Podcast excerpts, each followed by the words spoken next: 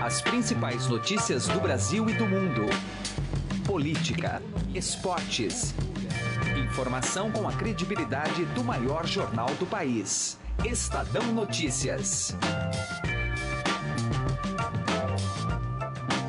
Olá, tudo bem com você? Eu sou Emanuel Bonfim e está começando mais uma edição do Estadão Notícias, nosso podcast de segunda a sexta-feira, com análises, entrevistas e informações sobre os temas mais importantes do momento no Brasil e no mundo, contando é sempre com a credibilidade do Estadão. Edição do programa de hoje elenca os motivos que levaram à queda de aprovação da gestão do prefeito João Dória em São Paulo. O nível de avaliação ruim ou péssimo de Dória chegou ao patamar de 39% segundo Datafolha, o mesmo de Haddad em seu primeiro ano de governo.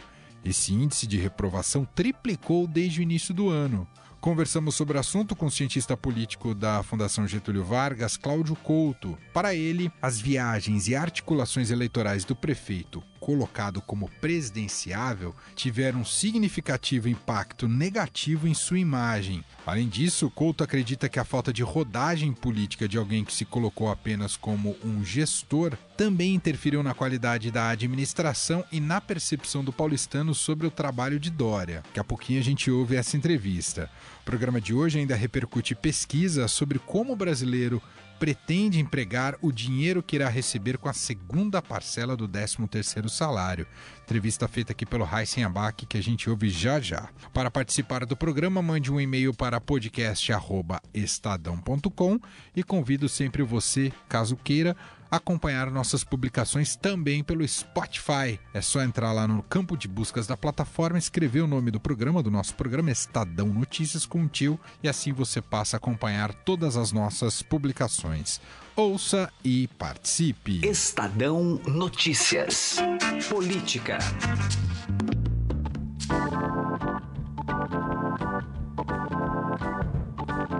Contato agora com o cientista político e coordenador do mestrado em Gestão e Políticas Públicas da FGV, professor Cláudio Couto. Tudo bem, professor? Obrigado por nos atender. É um prazer. Professor, tivemos recentemente a publicação desta pesquisa em torno da aprovação da gestão do prefeito João Dória aqui em São Paulo e triplicou sua desaprovação, chegando ao índice de 39%. Inicialmente, o que eu gostaria de saber do senhor, da, da, da sua avaliação, é se isso, o quanto isso tem relação com o fato de Dória, é, desde que assumiu a prefeitura de São Paulo, tem se cacifado para ser um candidato à presidência da República. Olha, eu entendo que tem muita relação com isso. Né? Acho que essa imagem que ele acabou passando para boa parte da população de São Paulo, de alguém mais preocupado com o marketing pessoal, com as viagens pelo país, com a autopromoção do que propriamente com a gestão pública e com a parte, especialmente a gestão da cidade para a qual ele foi eleito para governar, isso evidentemente teve um efeito negativo nessa percepção popular. E isso evidentemente aparece agora nessa pesquisa. E é claro que não se trata só de uma questão de percepção. Essa desatenção do prefeito com a cidade, ela acaba se refletindo na própria maneira como a cidade é efetivamente governada né, nos, nos, buracos nas ruas, nas praças que não são carpidas, né, na, no cuidado com o transporte, enfim, uma série de temas que são sensíveis para a população da, da, da cidade e que acabam afetando a percepção que elas têm da gestão que a cidade deveria ter.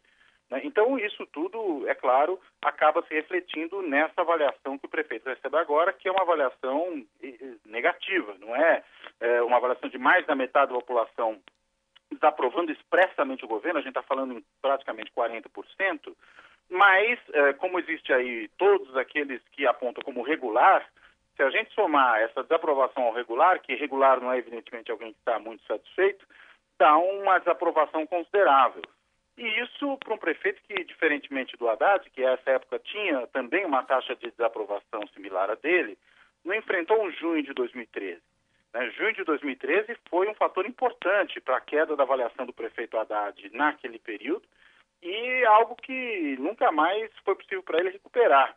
Né? A gente não sabe exatamente o que vai acontecer com o Dória, pode ser que ele se recupere, mas para alguém que não enfrentou esse tipo de tormenta, é realmente um número preocupante. Professor, o quanto isso, quanto esses dados poderão frear justamente essas pretensões políticas do prefeito de São Paulo, João Dória, que ainda é colocado no balaio de presidenciável, diz que o PMDB namora ainda o João Dória, e também é colocado pelo próprio PSDB como possível candidato ao governo do estado de São Paulo.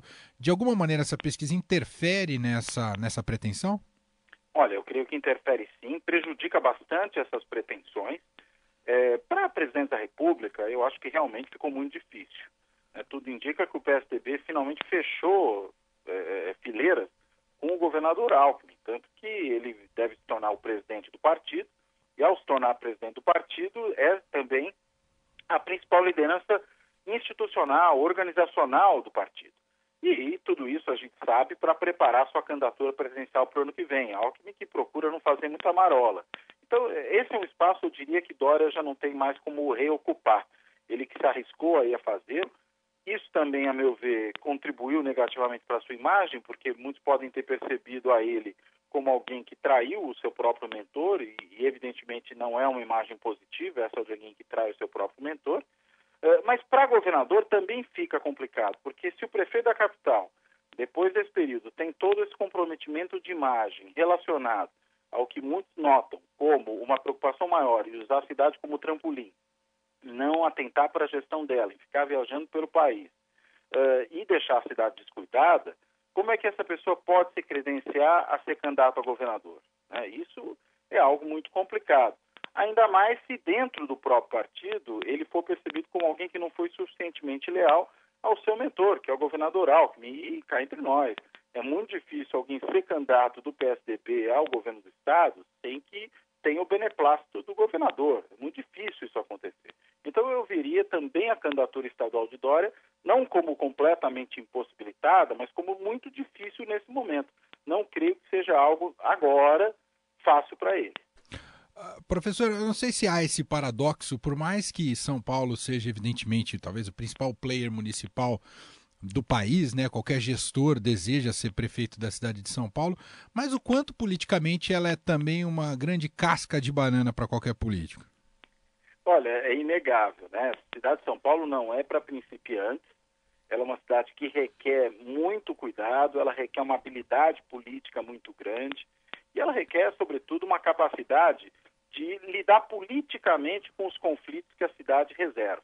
Né? E lidar politicamente significa, eu vou ser redundante aqui, fazer política. Né? O prefeito Dória chegou com um discurso de que ele não era político, era gestor.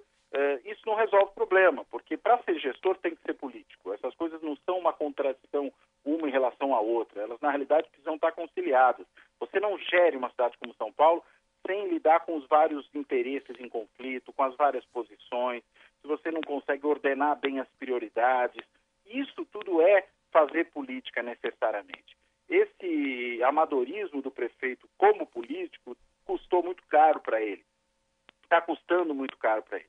Assim como seria difícil, veja, mesmo para políticos mais experimentados, para pessoas que tivessem efetivamente capacidade de lidar com os desafios da cidade de São Paulo com base numa rodagem política maior. Ainda mais para alguém que não tem exatamente essa rodagem e que, a meu ver, para usar um jargão futebolístico, jogou no certo sentido de salto alto, né? Achou que, dada a sua é, esperteza, dada a sua capacidade de lidar com uma empresa privada, podia transferir isso e automaticamente, diretamente, para gerir uma cidade como São Paulo. Né? A lógica da empresa privada, claro que pode ser muito útil em alguns âmbitos da gestão pública, mas como a gestão pública é, como o nome mesmo diz, pública, ela lida com a esfera política, ela lida com interesses sociais, ela lida com conflitos de valores, é, ela necessariamente requer certas habilidades, certas compreensões que são diferentes daquelas que funcionam na esfera privada.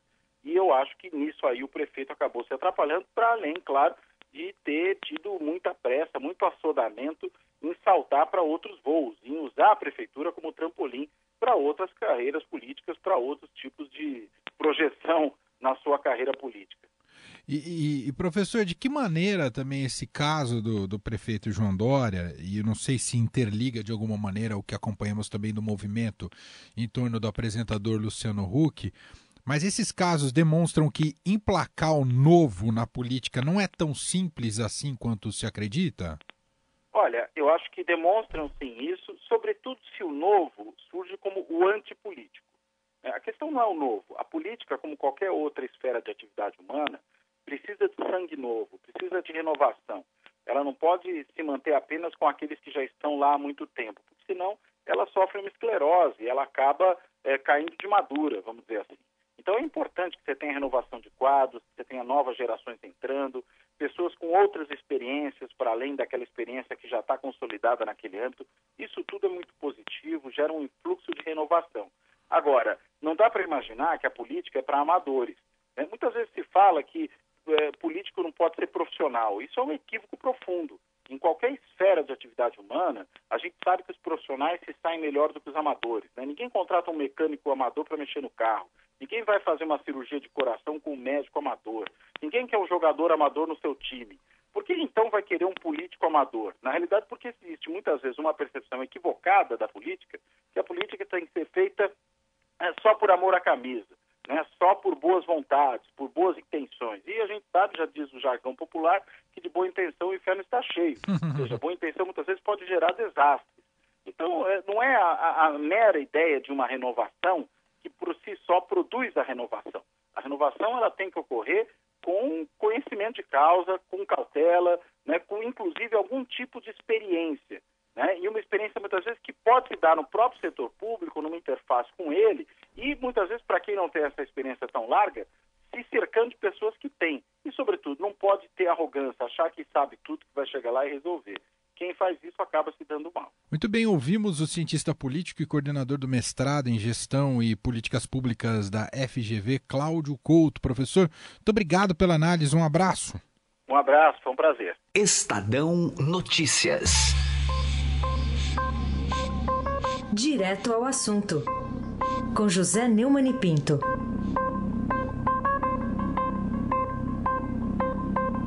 Então, ao contrário do que o Temer e Gilmar Mendes esperavam, na certa, a pupila deles, Raquel Dodge, não foi propriamente assim uma discípula muito disciplinada. Primeiro, ao discordar do Gilmar Mendes sobre prisão de segunda instância, ao representar contra o, o seu tríplice habeas corpus para o Jacó Barata, e também é porque é, disse que vai manter o combate à corrupção com tudo aquilo que o Gilmar condena na Lava Jato. Né? Em relação ao Temer, ela está mandando Gedel Vieira Lima, o Carainho da Odebrecht, Lúcio Vieira Lima, o Bitelo da Odebrecht, Mamãe Marluce e mais alguns devolveram os 51 milhões de reais que foram achados em dinheiro vivo e que fizeram a imagem mais chocante de todo esse escândalo de corrupção num apartamento de um laranja na Bahia. Então, o nosso carainho vai ter bons motivos para derramar lágrimas e chorar muito como um bebê. Aliás, bebê é um dos sinônimos de bitelo, mas não é bem esse sinônimo que foi usado para definir o Lúcio na na lista do Popinaduto da Odebrecht. É que tem um jogo de castanhas lá no Nordeste em que você usa uma castanha grande e, e, derruba com castanhas pequenas a grande. É uma espécie de boliche. E ele é o bitelo, ele é o castanhão. Né? De qualquer maneira, eles, a família Vieira Lima, roubou a cena que estava para ser ocupada pelo noivado, pelo compromisso entre o Sérgio Cabral e o Cavendish. As palavras são do Cavendish ao explicar porque comprou um anel de 800 mil reais para a mulher do Sérgio Cabral. Sérgio Cabral disse que aquele anel era apenas um gesto de puxa-saco. Ou seja, ele continua arrogante, o Serginho. José Neumann e Pinto, direto ao assunto. Estadão Notícias. Economia. Quase 70% dos consumidores brasileiros pretendem usar a segunda parcela do 13º salário para pagar dívidas ou poupar, segundo pesquisa nacional do Instituto Ipsos feito para a Associação Comercial de São Paulo. Acompanhe a análise do economista da entidade Emílio Alfieri, que conversou com Heisen Abac. Emílio, detalhando essa pesquisa, uh, o que, que ela mostra exatamente em relação à disposição do brasileiro agora para esse fim de ano? Sim, ela ainda mostra que é, o principal uso da segunda parcela é, é pagar dívida, 42,9. O ano passado era 35,9. Então, é, subiu bem, né? E, mas é, é, isso não significa necessariamente que o consumidor não vá comprar é, algum presente, principalmente a prazo, porque é, o consumidor liquidando a sua, renegociando né, a sua posição devedora, ele é, se habilita a, a, novas compras a prazo. Então, ele pode estar tá priorizando é, limpar de uma vez. Esses já são três anos que ele, é, o principal fator desde 2015, o principal uso do 13 terceiro e crescente, né? 33% em 2015, 35,9% em 2016 e 42,9%, 43% é, para pagar dívidas. Ele está há três anos tentando é, liquidar. Dá a impressão que ele quer liquidar de uma vez é, essa dívida e voltar a comprar. Então, é, é uma boa notícia, tanto para aqueles que é, para as lojas que precisam receber atrasados, vamos dizer assim, como para o varejo, para as vendas do varejo. É, eu vejo aqui, por exemplo, também que os que falaram que vão poupar eram 30,8% no ano passado, agora 26,2%. Somando os que vão poupar com os que vão pagar dívidas é que dá aí 69, quase 70%. É, 70%, quase né? 70%. Caiu um pouco a, a intenção de poupar, mas é, eu acho que é para justamente para realocar, ele realocou para pagar dívidas, realmente. Então, Sim 70%, quer dizer, mostra que é um consumidor que está cauteloso, que está prudente agora, inclusive porque isso bate com a, o índice de confiança que a gente já, já deu também, que está em 72 pontos, quase estável em relação ao mês anterior, com 73, mas abaixo de 100 pontos. Então, o consumidor está tá bastante cauteloso, está bastante prudente e é, é positivo, tanto para ele como para o mercado.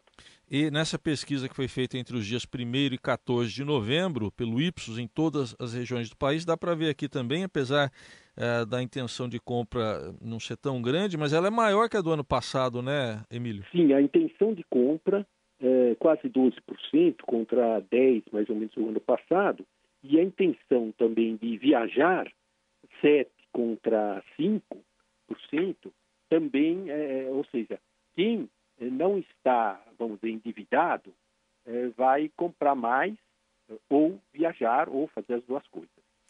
Agora, e, e, os indecisos sempre aparecem nas pesquisas, né? nas eleitorais, em qualquer pesquisa. Nessa aqui eu estou vendo 14% indecisos. Isso aí pode animar o comércio, talvez, a, a, a atrair os indecisos? Sim, é, 14% de indecisos abre um, uma, um espaço grande para para quem está na área de marketing, né, para fazer propaganda, e também é, para é, ter preços é, atrativos. Né? E a gente sabe que hoje é, a maioria dos consumidores, pelo menos, tem um smartphone e ele pode fazer. Ninguém compra mais nada, mesmo que não comprar na, na internet diretamente, ele, o produto que ele vê, ele faz uma busca né? e é, ver qual é o menor preço que pode ter aquilo e depois ele negocia no, no varejo físico um desconto, se ele pagar à vista, né? Então é, é um, um, os indecisos, na verdade os indecisos é, vão ficar com o dinheiro na mão, né? O dinheiro na mão, né, vendaval, vão acabar indo para as compras também. Então não, as compras não vão, a maioria vai fazer isso, né? Se ele decidiu pagar a dívida, ele decidiu. Se ele está indeciso, ele está indeciso que presente que ele vai comprar. Então, são 14% com mais os 11, os 12, aí dá uns 26. Então, é, na última hora. Só que ele não sabe para produto que ele vai comprar. E aí entra o marketing e o preço, principalmente o preço. O preço é o principal uhum. fator hoje da, que tem nas pesquisas para comprar qualquer coisa e agora o consumidor está bem é, informado, né? Emílio, é, os dados ainda não estão consolidados né, desse ano, mas o, nas suas projeções aí, o que, que dá para esperar no fechamento do ano de 2017 e de perspectivas para 2018? Olha, para o fechamento do ano, nós já tivemos é, na quinzena é, 5% a mais de, de, consultas e no fechamento do mês de novembro 5,2%. Com destaque, isso é muito importante, 7,1% na venda a prazo e 3,2% na venda à vista. Então, já está havendo um, um, uma intenção de comprar produtos de maior valor. Então, no fechamento do ano, não, é, esse ano aqui não vai ser só um Natal de presentinhos, não. Já está aparecendo muita coisa de eletroeletrônico, até veículos, tá? A gente está vendo isso pelos dados também da Anfávia e tal de novembro, está mostrando isso aí.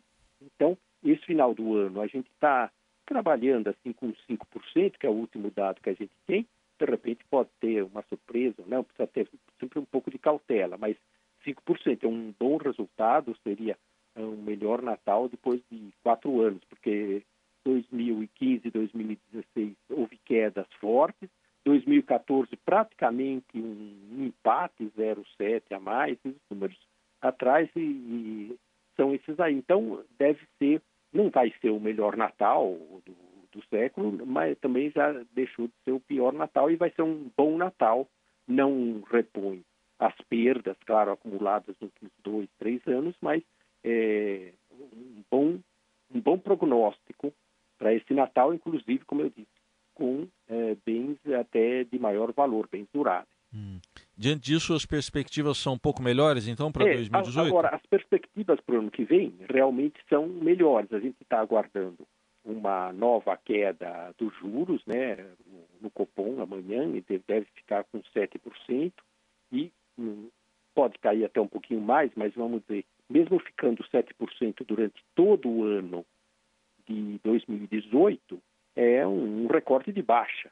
Então, é, as vendas, é, esses 5%, é, porque esses 5% da, do final do ano, no, na, na, média do ano, de janeiro, dezembro, vai ser 1,5, 2, 1,8, um número mais ou menos bem baixo.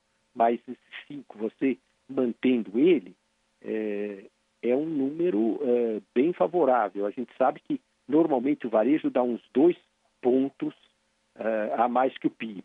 Então, um PIB de 2,5, 3 é, vai ser compatível com uma venda de 5, 5,5, uma coisa assim, mantida durante todo o ano, porque aí não, não vai mais cair o juro. Claro que a cada mês pode ter uma oscilação, porque teve um dia a mais, teve um feriadão e no ano passado não teve, então ele vai coisa, mas a média toda vai se manter é, positiva, porque esse ano, aqui de 2017, é bom falar o seguinte, nós iniciamos com menos 5, janeiro, janeiro aqui em São Paulo, pelo menos deu menos 5, e a gente está esperando dezembro, dezembro mais 5. Então ele foi é, subindo gradativamente, reduzindo essa queda e partindo para o pro positivo. O ano que vem ele deve ficar todo o ano positivo e aí é, a economia vai retomar realmente o fôlego e, a, e o emprego também, que é, para o consumidor é importante, de maneira que é, será um ano, vamos dizer, de normalização da economia. Nós vamos voltar